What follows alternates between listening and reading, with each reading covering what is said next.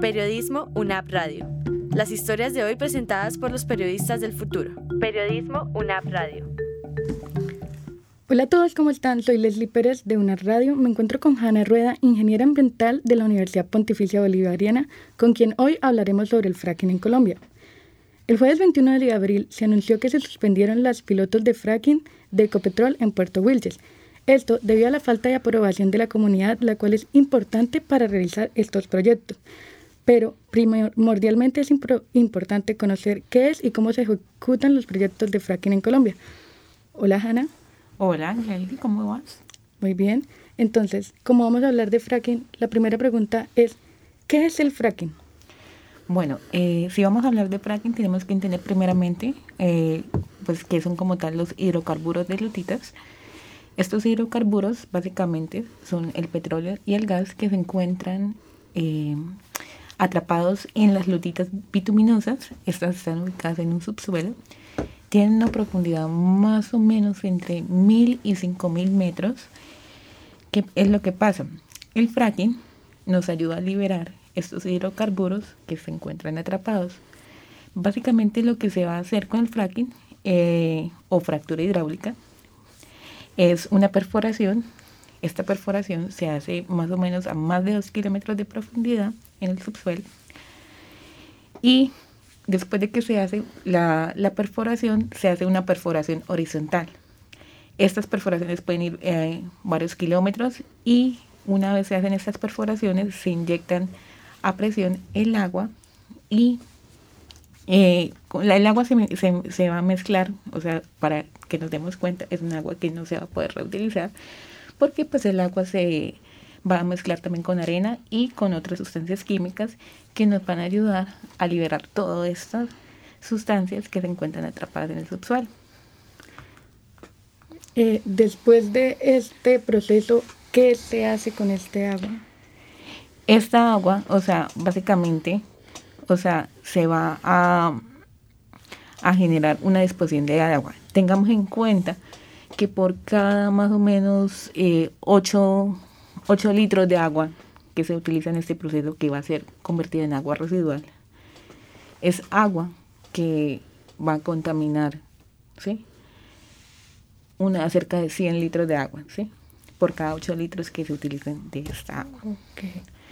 Y aparte, eso es un proceso continuo que toca hacer. Toca, toca hacer las eh, perforaciones continuamente, porque si no, pues el hidrocarburos no va a seguirse extrayendo. ¿Por qué se hace el fracking? Básicamente, pues una técnica muchísimo más económica en la extracción de petróleo y de estos hidrocarburos, acerca de unos 100 dólares por barril. Ok, como eh, se ha visto, esta ha sido una técnica muy controversial porque se dice que esta tiene afecciones, afecta eh, el ambiente y a las personas que se encuentran a su alrededor. Entonces me gustaría preguntar, ¿qué consecuencias ambientales tiene, tiene el fracking? Bueno, eh, como consecuencias ambientales también tenemos que tener en cuenta que el fracking ocupa grandes disposiciones de terreno y aparte está el consumo del agua. Entonces, ¿cuál es la mayor eh, relevancia en esto? Que nos va a afectar el uso del agua. Tenemos que tener en cuenta que el agua en estos momentos es un recurso demasiado preciado. La gente dice, sí, claro, tenemos que cuidar el agua, pero también es como, no, claro, estamos en un planeta azul rodeado de agua. Tenemos que tener en cuenta que solo el 3% del agua es agua dulce que podemos consumir los seres humanos. Aparte de esta agua dulce, cerca del 20% es agua subterránea, que es parte del agua que podemos consumir. Y el agua que tenemos más acceso es el 0,0006%, que es la que podemos consumir en ríos y en estanques. Y la estamos contaminando el agua subterránea. Entonces, ¿qué va a pasar? O sea, no solo la vamos a consumir, eh, la vamos a contaminar con los químicos que estamos utilizando, porque esta agua que se utiliza es agua que es potable o posiblemente para tratamiento potable, es agua cruda básicamente. Lo estamos utilizando y el, mayor riesgo del fracking es el agua de los acuíferos, que son agua que tenemos en reserva y que nos va a alimentar las fuentes de agua potable que tenemos en la superficie para alimentar las fuentes hídricas que pues, normalmente consumimos. Ok. Entonces, como ya sabemos, este, el uso del fracking afecta al agua y esto afecta a la comunidad. Entonces, ¿por qué es necesario que la comunidad acepte que se realice este proceso? Bueno, como todo eh, en esta vida, ¿sí? tenemos que tener en cuenta la sostenibilidad. ¿Cuál es la sostenibilidad? Tenemos tres pilares básicos, la economía, la social y la ambiental. Cuando hablamos de la parte ambiental tenemos que tener la disponibilidad de los recursos y eh, de los recursos naturales pues para nosotros. En este caso pues tenemos los recursos naturales, los ecosistemas que rodean digamos los pozos de perforación como tal. Tenemos que tener en cuenta que son las grandes extensiones de terreno como mencioné anteriormente. Entonces también vamos a, a perder ecosistemas como tal, fauna y flora en esto. Y pues la parte del agua. ¿Qué es lo que pasa? La parte económica, la parte ambiental, ¿sí? Ahí se nos, lo que pasa es que estamos manejando, y ese es el problema de la economía y de la sostenibilidad hoy en día, que hablamos como si fuera una economía lineal, como si los recursos fueran ilimitados, tanto los recursos hídricos como los recursos de fauna y de flora. Cuando tenemos que siempre girar en torno a la economía redonda. ¿Cuál es la economía redonda? Que todo lo que producimos y hacemos lo podemos volver a, reutilizar. Y pues ya, pues ya que los recursos no son inagotables, y menos el agua. El agua realmente es un recurso que está ahí, es una reserva que está contada y si la agotamos, pues realmente nos vamos a quedar sin agua. Sin embargo, hay que tener en cuenta, como dije, la parte económica.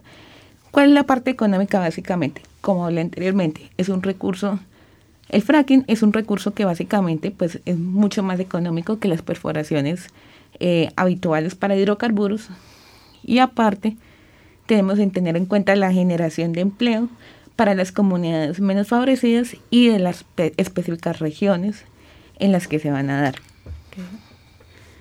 Entonces, como sabemos, el fracking, eh, para poder aplicar este, se tienen que tener en cuenta las tres economías y se tiene que tener en cuenta la comunidad.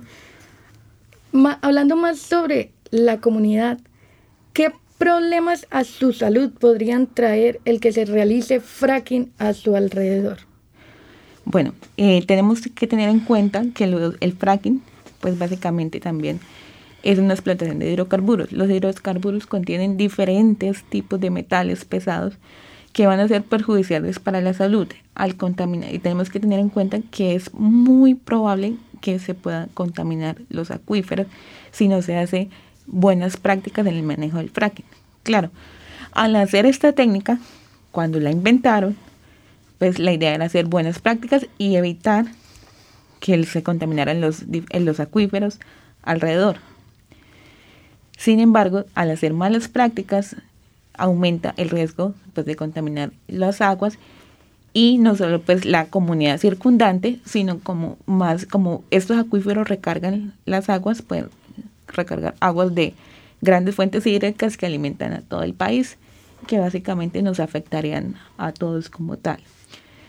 Eh, otra parte es que también como se, eh, se inyectan estos diferentes químicos, estos también desprenden todos los vapores y diferentes sustancias que hay en el suelo. También nos va a afectar el suelo y por lo tanto también la parte de,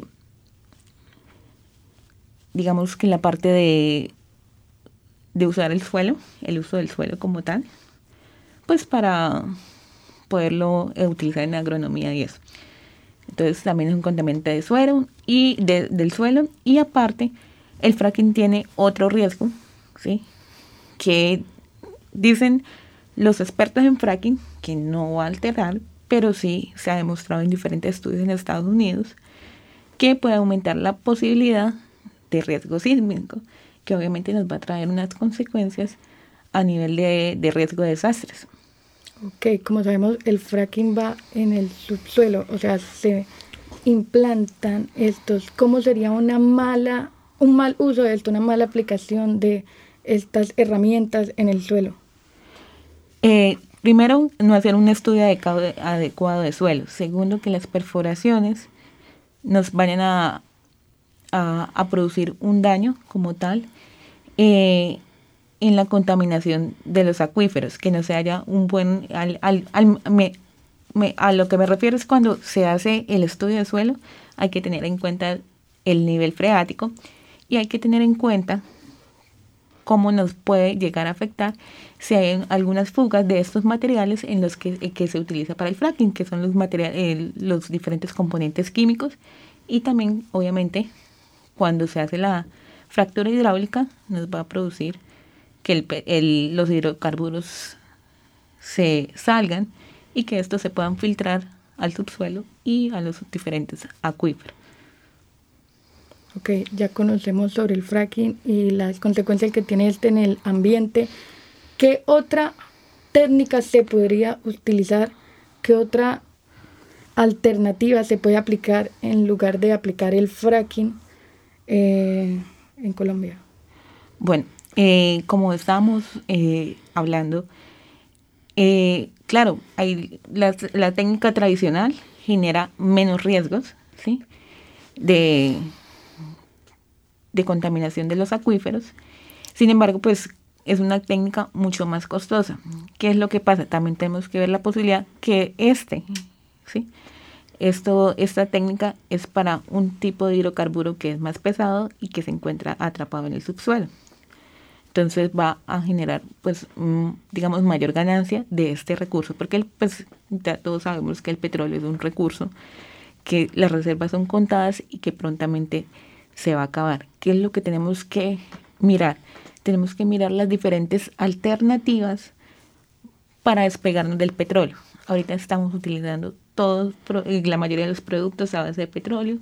Nuestros vehículos se movilizan con hidrocarburos, ¿sí? Entonces hay diferentes componentes que se pueden utilizar para nuestra vida diaria y que no nos van a generar esa dependencia de hidrocarburos. El objetivo en estos momentos es dejar los hidrocarburos de lado, porque al utilizar otras fuentes alternativas, tanto de combustible como de componentes químicos, estamos reduciendo la necesidad de explotar estos hidrocarburos. Entonces, ¿cuáles son las diferentes alternativas? Están los ecocombustibles, básicamente. Pueden ser por generación de residuos, que son de los mismos que nosotros producimos, podemos generar diferentes tipos de combustibles. O sean eh, los combustibles que generan también por eh, metano, ¿sí? que van a ser de los mismos residuos de tanto de orgánicos como de los residuos de los animales. También está el biogás. Eh, sin embargo, bueno, la parte, eso puede ser muy, muy eh, se puede argumentar, digamos que no, claro, también tenemos que utilizar el suelo porque pues también, digamos, hay combustibles a base de caña de azúcar, de todo esto, entonces vamos a, a generar otro uso del suelo. Pero son alternativas mucho más sustentables y muchos más viables a raíz de la economía circular. Ok, entonces estas alternativas no se les da uso porque no va a favor de la economía lineal en la sostenibilidad. Básicamente es que eh, en Occidente la economía es lineal. Como, claro, como si la, los recursos no se fueran a acabar y como si en este caso los hidrocarburos en específicos fueran inagotables. Sin embargo, pues si eh, generamos una economía circular, pues claro, todo lo que usamos lo vamos a, eh, a generar en un residuo, pero lo vamos a volver a poder utilizar para generar lo que necesitamos nuevamente. Entonces, sí, básicamente estas alternativas no se están utilizando porque no son tan remuneradas como lo puede llegar a ser el uso de hidrocarburos y porque lamentablemente pues, no se ha hecho una investigación más a fondo o no se, no se ha evaluado la posibilidad y no generamos eh, todo el potencial para utilizar este tipo de energías alternativas. Ok, muchas gracias, Hanna. Eh, les informó Leslie Pérez, una radio. Investigar, entrevistar, contrastar la información. Eso es periodismo. Periodismo UNAP Radio.